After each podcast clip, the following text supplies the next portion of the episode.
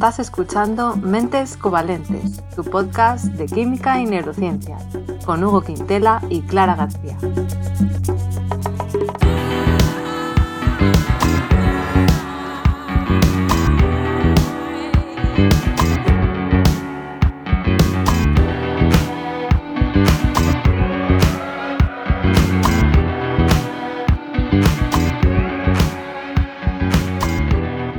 Bienvenidos al episodio 69, en el que vamos a hablar de la crisis de los opioides. Hola Hugo, ¿cómo estás?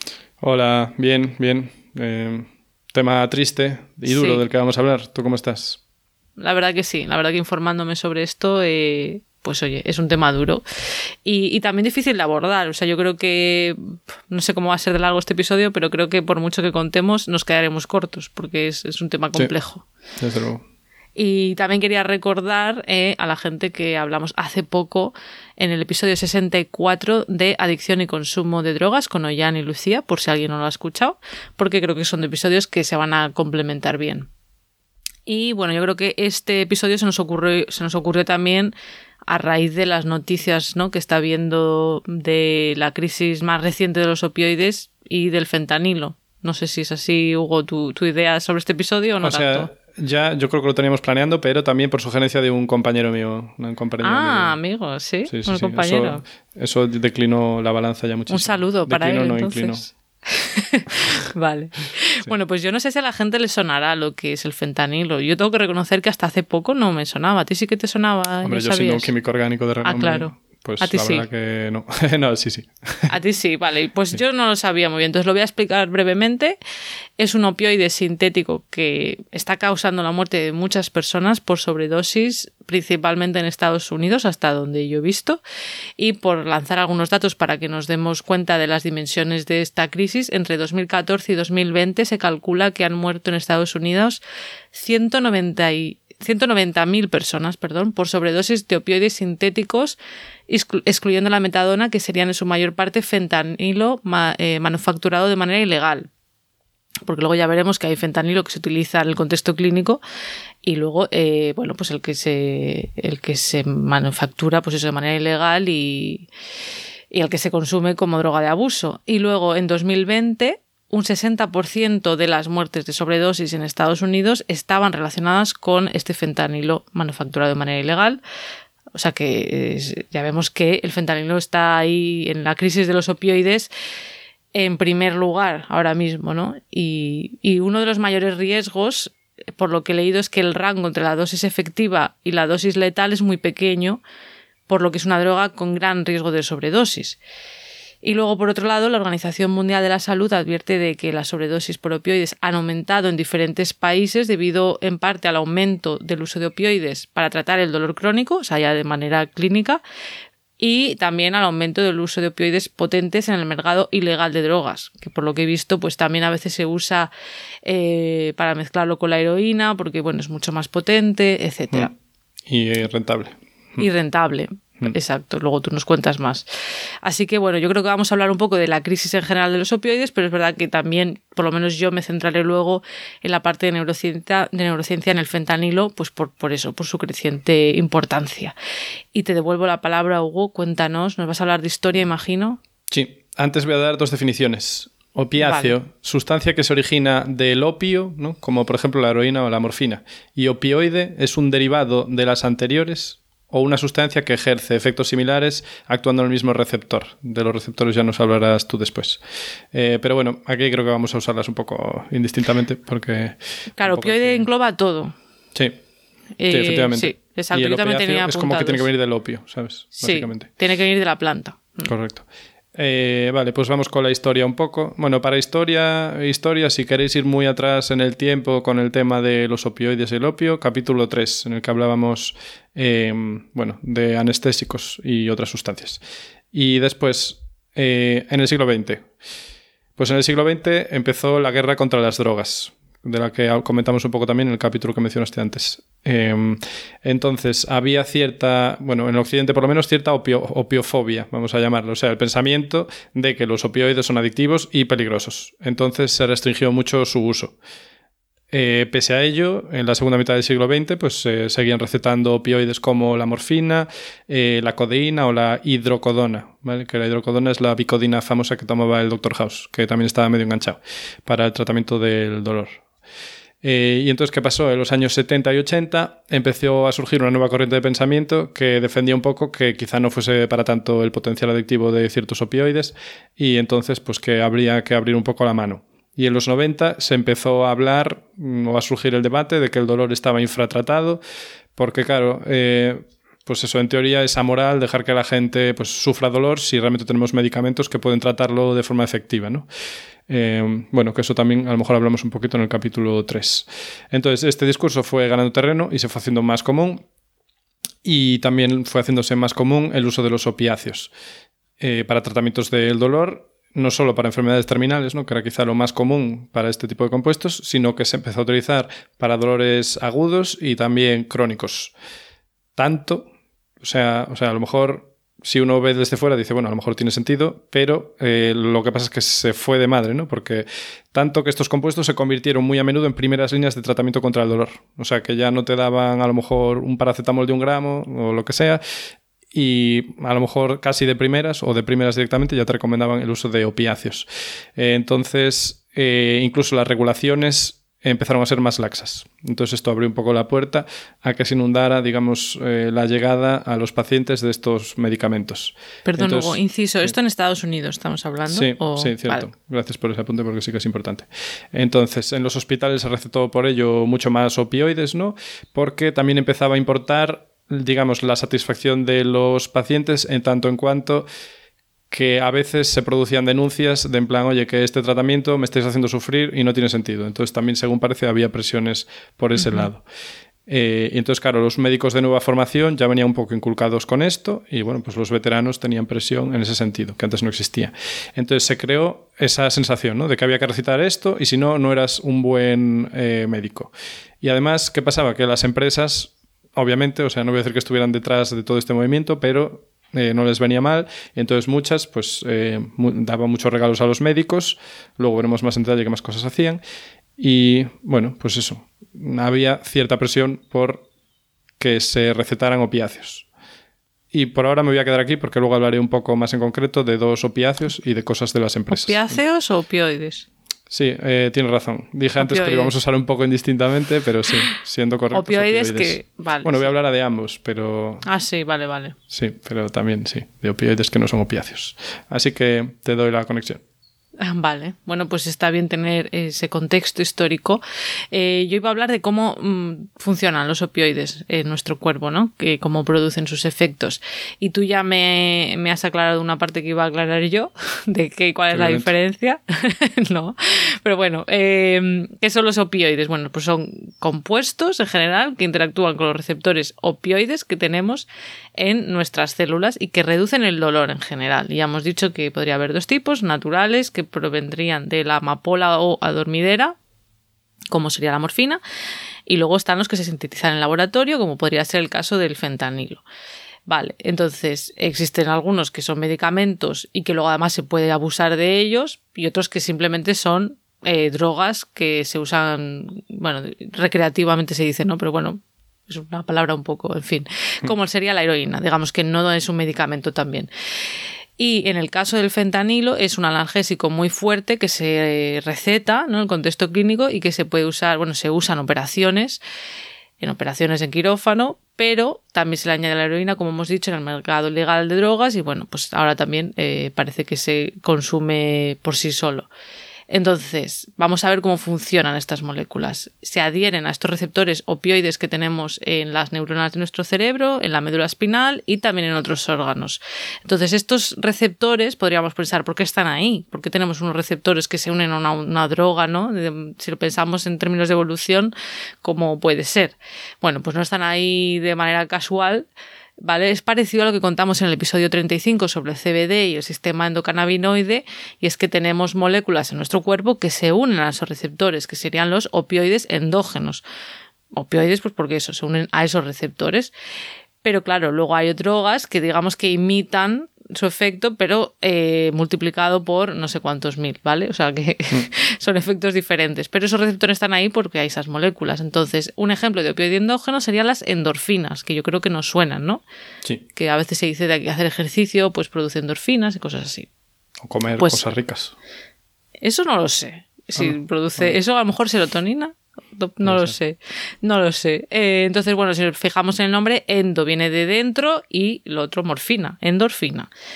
Y otro tipo de, de opioide endógeno serían, por ejemplo, las encefalinas. Entonces, este tipo de compuestos son péptidos, es decir, como proteínas pequeñitas, o sea, una unión de aminoácidos, y eh, tienen que ver con el dolor. Entonces, para entenderlo mejor, voy a hablar un poco de las vías del dolor así de manera general, pero como has dicho tú, Hugo, ya hablamos del dolor también dedicándole un episodio entero en el episodio 3, al principio de nuestro podcast, que yo no me acuerdo muy bien qué conté ahí. ¿eh? que hablábamos de mi ex, me parece.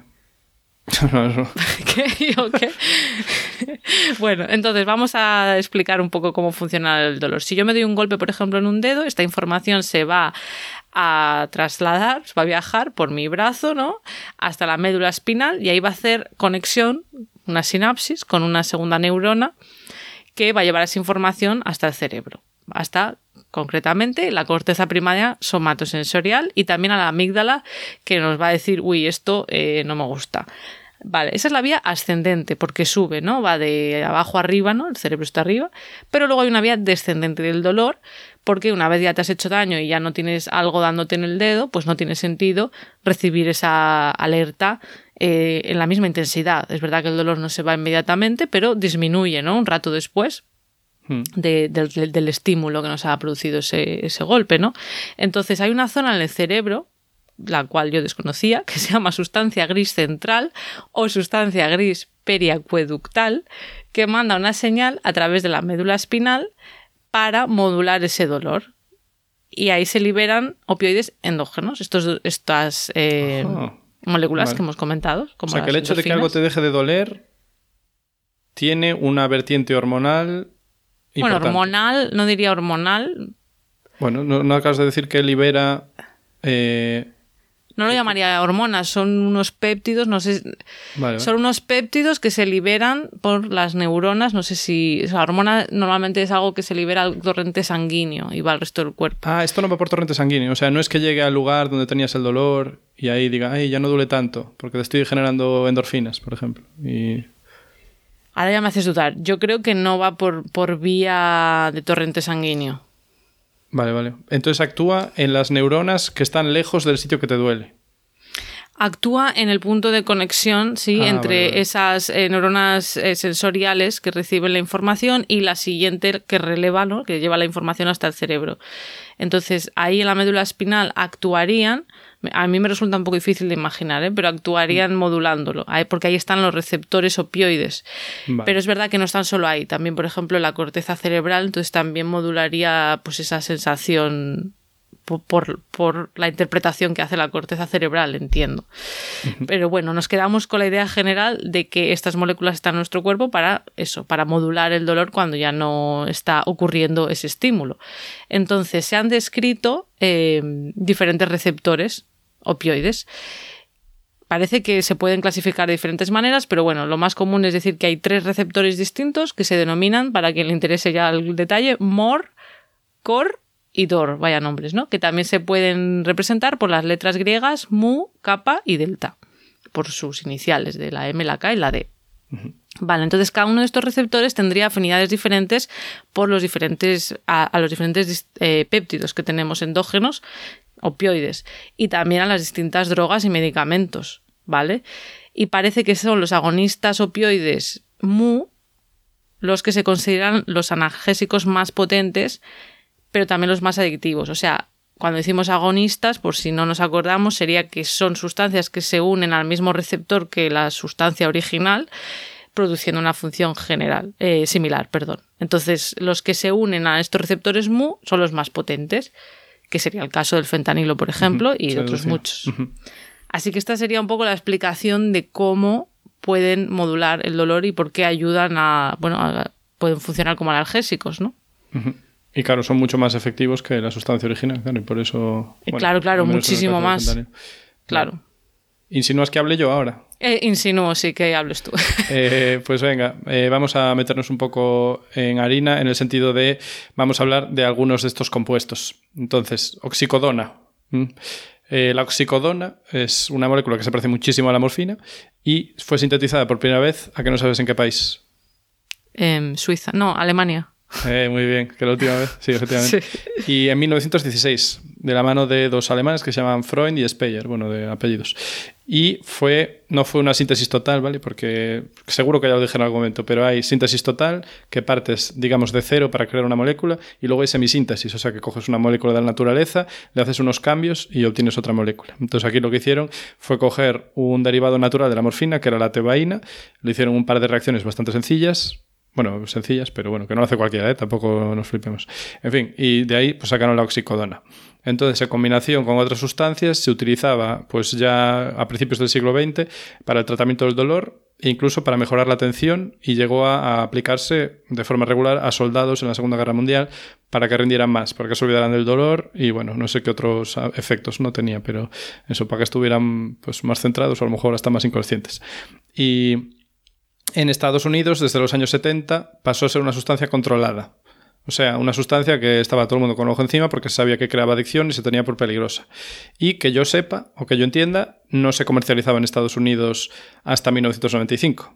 Actualmente la oxicodona se produce básicamente de la misma forma que se hizo la primera vez, solo que más sofisticado. Pero eso, se extrae la tebaína de las amapolas, de donde se produce el opio, y después se modifica a escala industrial con un proceso relativamente sencillo a nivel químico. Pues eso es la oxicodona. Y ahora vamos con el fentanilo, del que también hablaste, desde luego. Y este se sintetizó, ya, ya cambió el eje de poder en el mundo. ¿A qué no sabes en qué país? Ahora ya en Estados Unidos, ¿no? Joder, sí, señora. En 1960. Es una molécula que, como dijiste antes, es puramente sintética y no está, o sea, que no existe en la naturaleza. Y, como dijiste también, es más potente que la morfina y, bueno, aquí encontré que entre 50 y 100 veces y también más potente que la heroína, entre 30 y 50 veces. Y se comercializó por Janssen, que era una compañía que era filial de Johnson Johnson. Y también hay derivados eh, con estructuras similares y efectos similares, aunque algunos pues, hasta más potentes, ¿no? que el fentanilo ya es súper potente, pues los hay más, más potentes. Y eso a nivel, bajo los ojos de un químico orgánico, es una molécula de pacotilla. Es una molécula muy sencilla y su síntesis también lo es, ¿vale? porque nada más que en cuatro pasos y utilizando reactivos comunes y baratos. Y voy a dar sus nombres, ¿vale? Solo para que... Mm, o sea, no todas las moléculas tienen nombre propio o nombre que te pueda decir así a primeras. Esto mm. demuestra pues, lo comunes que son. ¿no? Piperidinona, bromuro de fenetilo, anilina y anhídrido propiónico. Anhídrido propiónico. Y eso, eh, un estudiante, yo qué sé, de segunda carrera, ya, yo creo que ya sabría sintetizarla. Así que eso explica un poco, dado esa alta potencia y esa sencillez en la síntesis, pues eso nos hace a lo mejor un poco entender porque en los mercados ilegales pues se corta, sabes, a lo mejor la heroína tiene poquísimo de heroína y tiene un poquito de fentanilo que como es mucho más activo, pues te sale mucho más rentable, ¿no? Porque además la síntesis química pues también es barata. Eh, y eso, por eso es tan ubicuo. Claro, y, lo que yo también había entendido viendo algún vídeo para tener más contexto es que esos compuestos por separado. ¿Son legales, entendí? Entonces... Sí, eh, la anilina pues la utilizaba yo en, el grupo de investigación en el que estaba, lo utilizamos en cantidades bastante grandes y los otros es que son muy comunes y la anilina estoy seguro que para industria de colorantes, por ejemplo, se utilizará muchísimo eh, porque la anilina, seguro que hablamos de ella en el capítulo del color. Ah, pues eh, y la anilina viene de la palabra añil. O sea, ah. anilina se llama así, en casi todos los idiomas se llama casi igual, y viene del, del castellano, del añil. Ah porque un compuesto derivado de ella es de azul muy intenso y se utilizaba pues para el tinte de, muchas cosas, de ropas y cosas. Vale. En fin, pues eso, que muy barato y muy fácil. Entonces eso explica en parte, ¿no? Porque se ve en todos los sitios y por qué da tantos problemas. Así que nada, te devuelvo otra vez la palabra, que estamos un poco en ping-pong hoy. Sí, mucho ping-pong.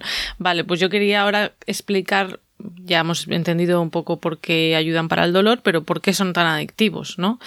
Eh, porque no, para mí no es intuitivo. Entonces, no es simplemente porque quiten el dolor y digas, vale, pues alguien que tenga un dolor crónico, pues al final necesite eso y quiera más y ya está. No es, no es tan sencillo. Es que además del sistema del dolor, los opioides intervienen en el sistema de recompensa del cerebro, que alguna vez lo hemos mencionado. En concreto, en la vía mesolímbica, que se llama así, pues bueno, por, de dónde salen las neuronas hasta dónde llegan, pues por los nombres se llama así, eh, proyectan al sistema límbico. Serían neuronas que salen de, la, de una zona del cerebro denominada área tegmental ventral y proyectan al núcleo accumbens que forma parte de ese sistema límbico. Entonces, ¿qué es el sistema límbico? Que no... El sistema límbico, no sé si sé explicarlo bien, pero bueno, es una serie de estructuras del cerebro que creo que hay un poco de controversia porque se ha denominado así pues históricamente, pero hay gente que no le convence ese nombre. Pero bueno, tiene que ver con estructuras involucradas sobre todo en la recompensa y con emociones. También la amígdala, eh, la parte más, lo que se llama ventral del estriado, o sea, más inferior.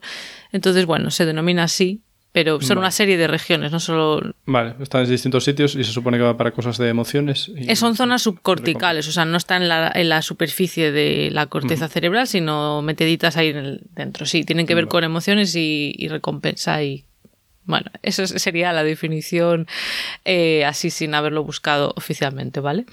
Entonces, eh, receptores opioides hay en diferentes regiones del cerebro y del cuerpo, las que hemos dicho antes eh, que tienen que ver con el dolor, pero también estas de recompensa y luego, pues en cuanto al cuerpo, pues son especialmente abundantes en el sistema digestivo y por eso los opioides pues, pueden provocar síntomas digestivos.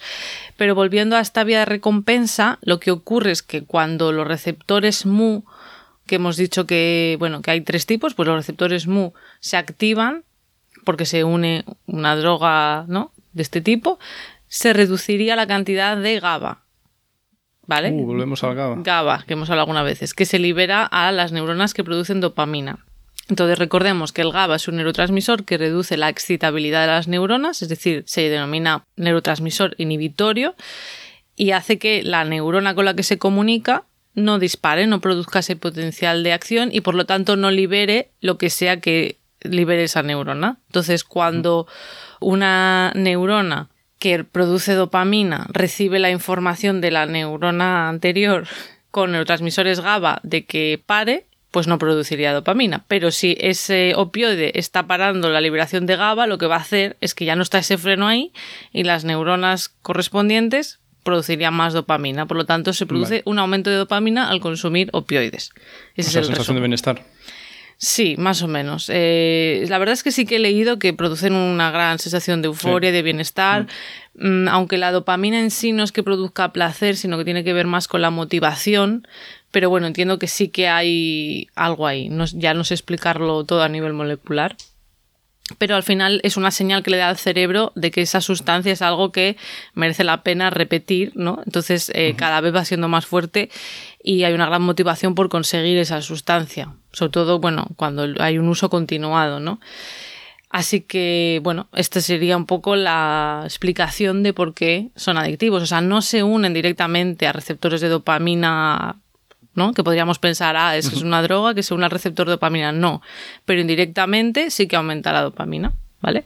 Vale. Así que. Es una función a mayores de lo de quitar el dolor. Sí, es algo que, bueno, es una consecuencia, no es para lo que están pensados, pero al final produce eso. Y esta era mi parte de explicación de esta sección. Retomo la pelota. Em, vale, pues nada, os acordéis que dije, no, había esta corriente de, oye, no dejes sufrir a la gente si tienes estos medicamentos. Bueno, pues en 1995, dentro de un poco esta tendencia, que bueno, eh, la verdad no sé de dónde vino, no sé si fue por presiones de empresas o bueno, un cambio de filosofía un poco de época, pero la cuestión que la empresa, eh, no sé cómo se dirá, ¿eh? no sé si es Pure Dew o Pure, no, Pure Dew. Yo recuerdo oír Purdue. Algo así. bueno, pues bueno, muy complicado de pronunciar. Purdue, Pharma.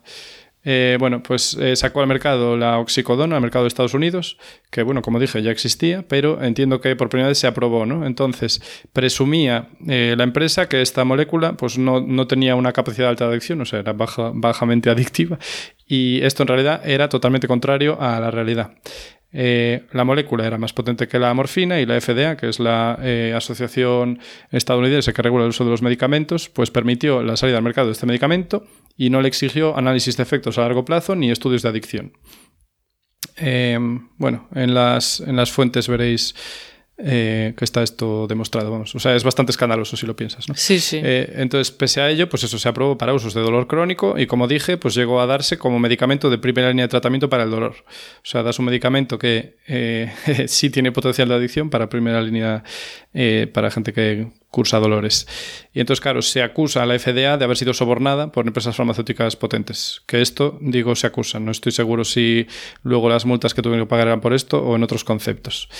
Eh, entonces, del año 97 al 2002 se recetaron, eh, o sea, se pasó a recetar de 670.000 a 6,2 millones de veces eh, este, la oxicodona. Y el consumo pasó de 47 toneladas en el año 2000 a 165 toneladas en el 2012. Y luego yo hice los cálculos, y si tienes en cuenta que una pastilla suele ser de 5 o de 10 miligramos, vamos a decir 10 miligramos, a mí me da 45 millones de dosis al día en Estados Unidos. O sea, una burrada. Pero bueno, son mis cuentas. Eh, entonces, en el 2000, el mercado de este fármaco era de mil millones de euros, o bueno, de dólares. Y claro, ¿qué pasó? Que muchas farmacéuticas se subieron al carro. Eh, vieron que esto daba muchísima pasta y fueron sacando sus formulaciones bien genéricas, bien en combinación con otros compuestos o bien compuestos similares. Y entre ellas, pues estaban empresas eh, grandes como Johnson Johnson y luego otras que no nos sonan tanto como endofarmacéuticas. Y entonces el negocio llegó a mover 8.000 millones de dólares al año. Entonces, las empresas han sido acusadas eh, por mentir, bueno, acusadas y multadas, perdón, por mentir, ¿no? Sobre lo que dije, el riesgo que implicaba el uso de esos fármacos, hacer marketing agresivo, o sea, hacer presión fuerte a médicos y a hospitales para que vendiesen más, ¿no? Insistiéndoles en que lo usaran como primera línea, y también de hacer publicidad engañosa, por eso, porque decían que no creaban adicción y que sí lo creaban, ¿no? Entonces, esto en cuanto a la oxicodona. Luego, si al fentanilo, pues eh, tenemos que su uso legal, pues eso se utiliza para el dolor de muchas dolencias y como es muy potente se suele dar como pastilla sublingual, o sea que se absorbe muy rápido si te lo pones en la boca, ¿no? Eh, yo que sé, como cuando vemos en las, en las pelis, a lo mejor que la poli, para ver si una droga es pura, mete el dedo y luego se la pone en la encía, bueno, porque ahí se absorbe mucho, pues cuando pones un tema sublingual, algo así se parece, hay mucha irrigación y en fin, se absorbe. Y entonces se daba eh, al principio pues para cánceres o para casos de dolor muy intenso, pero luego pues como dije se fue abriendo la mano. Y además de sublingual también en parches, o sea, tienes parches de liberación lenta y entonces pues te va poco a poco liberando porque es muy potente, no necesitas liberar mucho al cuerpo.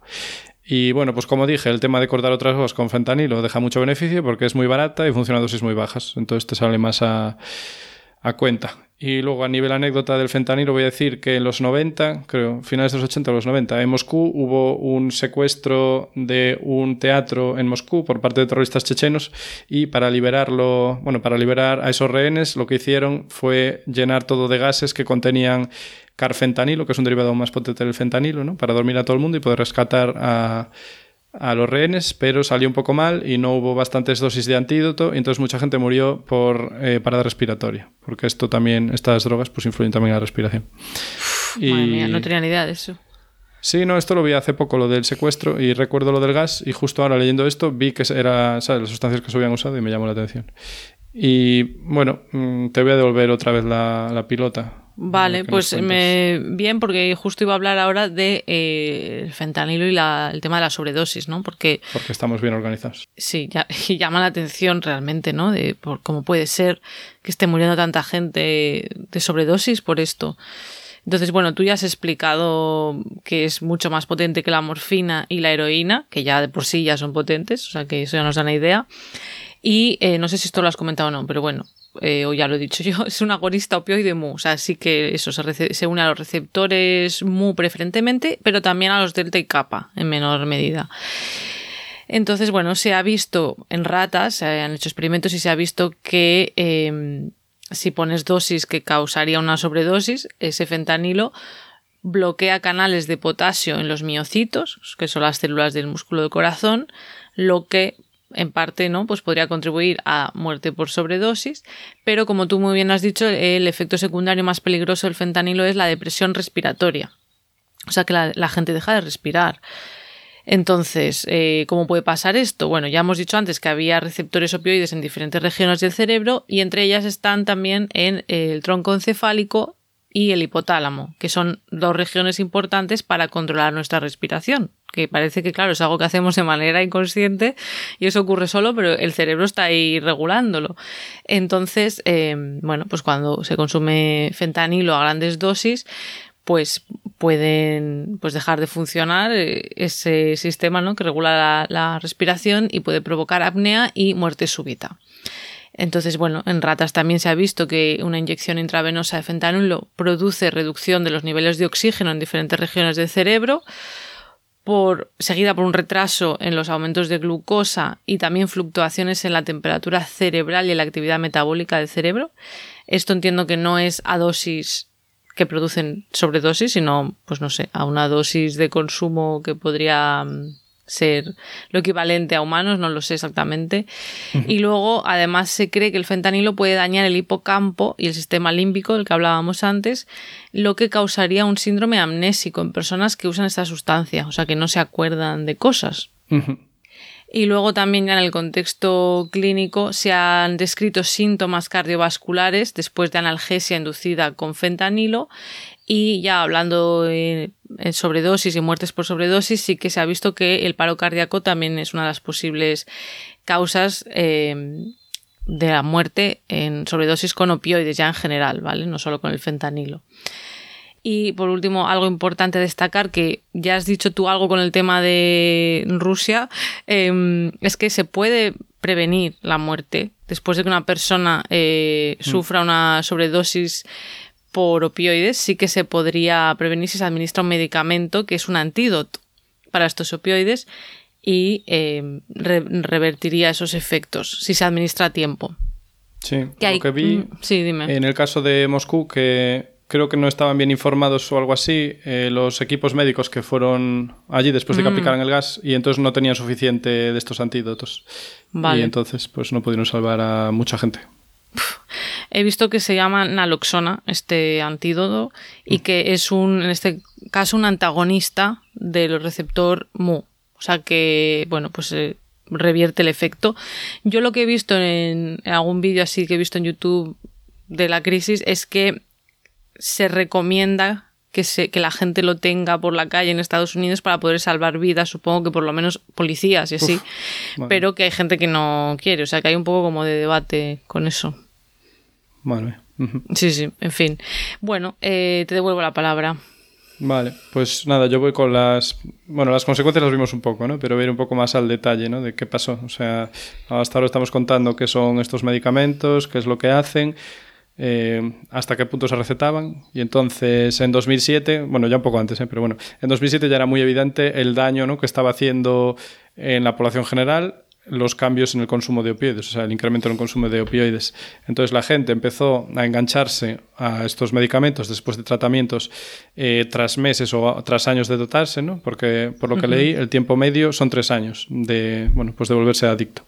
Y entonces, ¿qué, hacían? Intentaban ir al médico a pedir más. Si el médico decía, oye, no, que no te hace falta, pues iban a otros. Y entonces, ¿qué pasa? Si no lo conseguían, pues ya pasaba o buscaban sustancias con efectos similares o buscaban, eh, por ejemplo, obtener fentanilo en el mercado negro. Vamos, o sea que mucha gente pasó de esas sustancias a consumo de heroína o a consumo de otras sustancias, ¿no? Otras drogas, pues eh, con más historia. Hmm. Y, después... Vale, perdón. y, decir, y también lo que he oído que, no sé si lo vas a contar ahora, que también como hubo un cambio luego la regulación, entiendo que hubo gente eso que se quedó ya sin sus dosis. y bueno, también también pues Sí, sí, porque sí, luego una de las reacciones fue ¿no? Eh, que ya no se recetaran tan alegremente y eso hizo que la gente que no pudiera conseguirlos pues tuviera...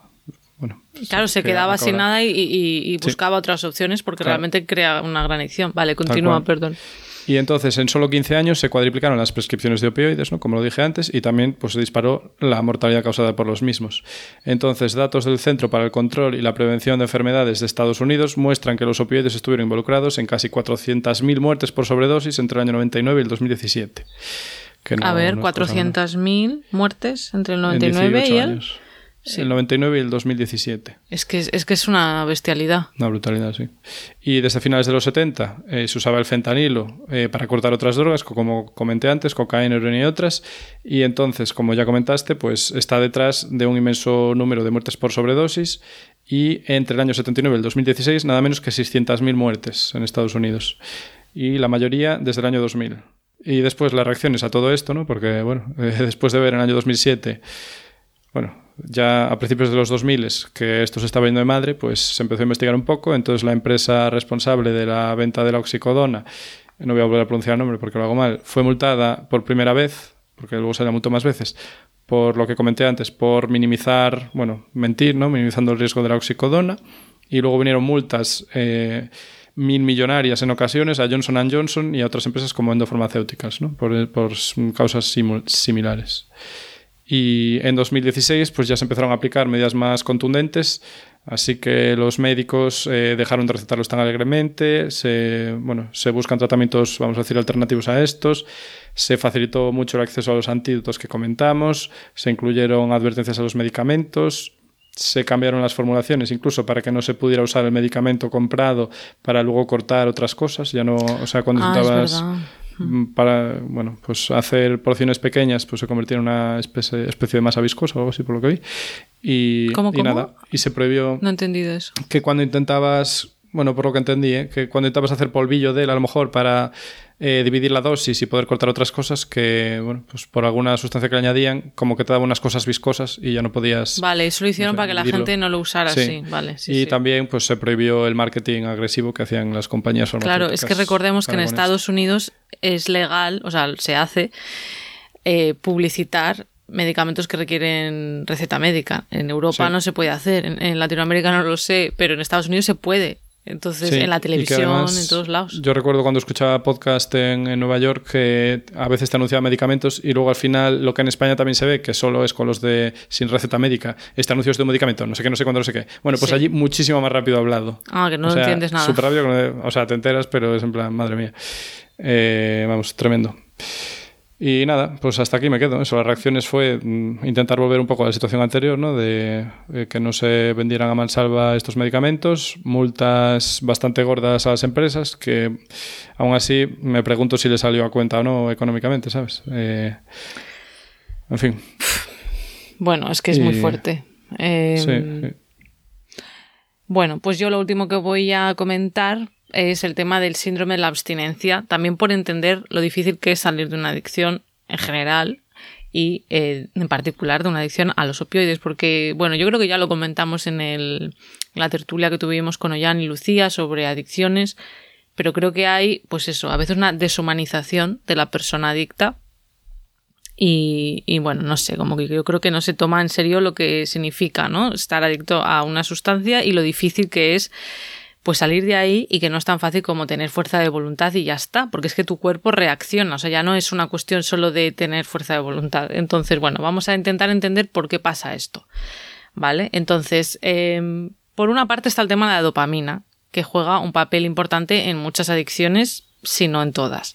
Pero luego, por otro lado, por lo que he entendido, el tema de que eh, los opioides regulen el dolor, hace que las neuronas estén tan acostumbradas a no sentir ningún tipo de estímulo doloroso que luego al quitarles esa, esa sustancia, mm. cualquier sensación es percibida como dolor. Bueno, Están más sensibles. Y bueno, vamos a describir un poco cuál sería el síndrome de abstinencia mm, para este tipo de sustancias. Incluiría signos y síntomas como el insomnio, dolores musculares, náuseas, fiebre, vómitos, diarrea, una especie de sí, como estar con la gripe, pero peor. Eh, o sea, entiendo que bastante peor. Y incluso puede llegar, puede llevar a la muerte. ¿Vale? Esto de vomitar, tener diarrea, si no se trata y hay una deshidratación y puede haber también una hipernatremia, o sea que los niveles de sodio aumentan pues por, esta deshidratación. Si no se trata, la persona se puede morir y he visto que se han documentado casos en cárceles de Estados Unidos y en Reino Unido al menos una, en del año 98. Y claro, lo triste esto es algo que se puede prevenir. Em, tratando a la persona o hidratándola, Mm. pero que hay veces que no, bueno, pues que no se, no se sabe que esa persona le está pasando eso o hay un poco de desinformación o no se toma, bueno, un poco todo, ¿no? De la persona que a lo mejor es adicta a la heroína, pues piensan, bueno, pues que ahí se apañe, yo qué sé. Pero sí que he visto que hay protocolos, ¿vale? Hay protocolos en las cárceles, ahora hablamos de Estados Unidos, pero según los presos con adicción a heroína, pues están lejos de ser óptimos estos protocolos. No Así que, ya, no, a mí tampoco, pero bueno, no sé, eh, tampoco sé yo los detalles de las cárceles, pero bueno.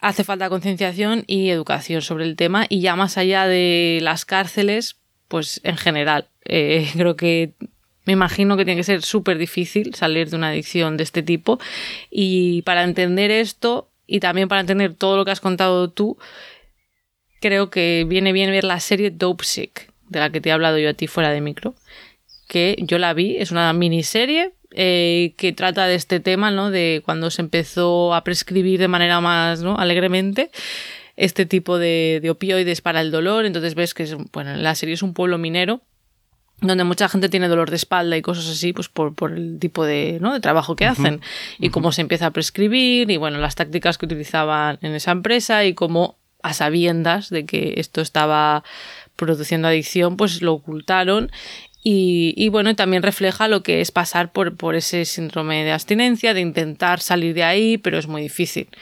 Así que bueno, ahí está esa recomendación. Y... Pues suena, suena interesante. Eso me recuerda un poco a la peli esta Aguas Negras también, con el tema del teflón. Esa no la he visto. Brokovich con el cromo. Sí. Pues fíjate que la de. ¿Cómo has dicho que se llama la otra? La de Djokovic. Erin Brokovich. Erin, Erin Brokovich. Sí. Esa la vi, pero hace muchísimos años y no me acordaba que iba de, del cromo, dices. Sí, sí, de contaminación por óxido de cromo. Ah, vale. Ya no me acuerdo, creo que era el cromo 6, es cancerígeno y o sea, pero otros no por estados de oxidación no lo son. Ah, no, no, me refiero a por lo de tapar información, ¿sabes? Que la industria Vale. pues eh, crea un problema y luego lo tapa, ¿sabes? Dice, no, no pasa nada. Y las consecuencias que tiene para la gente. Claro, por suerte, ahora la, la FDA bueno, pues ya ha advertido de que estas sustancias sí que pueden producir adicción, pero ya claro. Haciendo su trabajo otra vez. de, demasiado tarde, claro. Eh, sí. Entiendo que por lo que. Es difícil, ¿no? Porque es un, es un, problema demasiado grande para entenderlo y seguro que hay más factores, pero yo entiendo que al final esto ha ocurrido más en Estados Unidos por eso precisamente, ¿no? Por, por estos opioides que se recetaban más alegremente, que entiendo que en otros países no, no fue así. Uh -huh. No, por las agencias regulatorias funcionan diferentes en diferentes zonas del mundo, ¿no?